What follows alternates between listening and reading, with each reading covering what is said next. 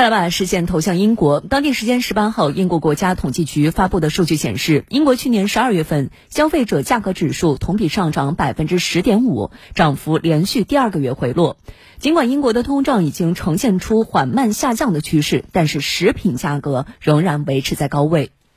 英国国家统计局首席经济学家格兰特·菲茨纳表示，二零二二年十二月，英国通胀率小幅下滑，但仍然维持在较高水平。燃油价格的下降被食品价格的大幅上涨所抵消。二零二二年十二月，英国食品和非酒精饮料的价格比二零二一年同比上涨了百分之十六点八，这是自一九七七年九月以来的最大涨幅。其中，鸡蛋、牛奶和奶酪的价格涨幅最大。食品价格持续大幅上涨，让英国居民不得不捂紧钱包。海投宏观的经济学家分析称，去年十二月的数据表明，通胀水平已开始下降，但与英国央行设定的百分之二的通胀目标仍然遥远。预计到今年年底，英国通胀率将在百分之四点五左右。市场预计，英国央行在二月将再次加息五十个基点。为控制通胀，英国央行自二零二一年十二月以来已连续九次加息，基准利率升至百分之三点五，为二零零八年十月以来最高水平。